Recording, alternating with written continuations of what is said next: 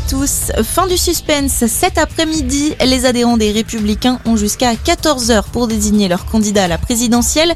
On connaîtra le gagnant vers 14h30 entre le député des Alpes-Maritimes Eric Ciotti et la présidente d'Île-de-France Valérie Pécresse. De nouvelles restrictions aux frontières françaises. Face à la progression de l'épidémie, les conditions d'entrée sur le territoire se durcissent aujourd'hui.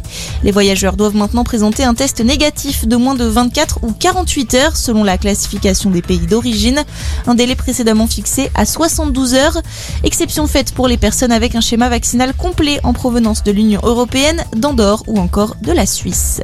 Emmanuel Macron en Arabie Saoudite, le président français sera reçu aujourd'hui par le prince héritier Mohamed Ben Salman.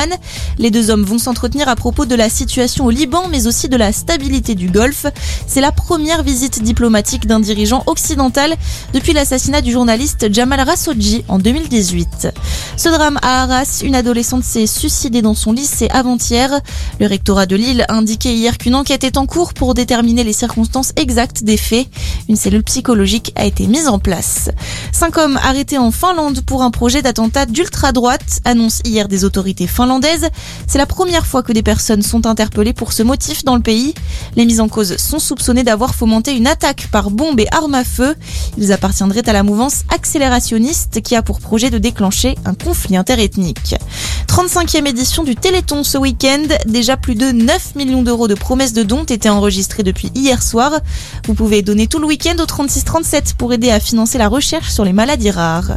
Et puis en handball féminin, on serait réussi hier soir pour les Bleus en Coupe du Monde. L'équipe de France championne olympique s'est imposée 30 à 20 contre l'Angola. Prochain rendez-vous pour les Bleus dans ce mondial, ce sera demain contre la Slovénie. Coup d'envoi à 18h. Merci d'être avec nous. Très bonne journée à tous.